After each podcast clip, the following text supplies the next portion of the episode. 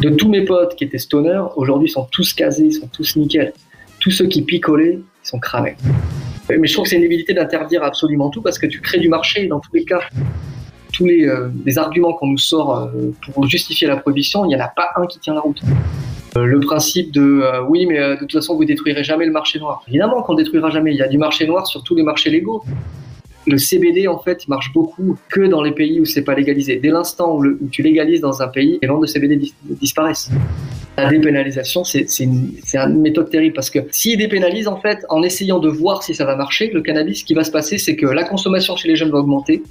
Parlons Cana, le podcast des acteurs du cannabis légal vous donne rendez-vous bientôt avec un nouvel invité.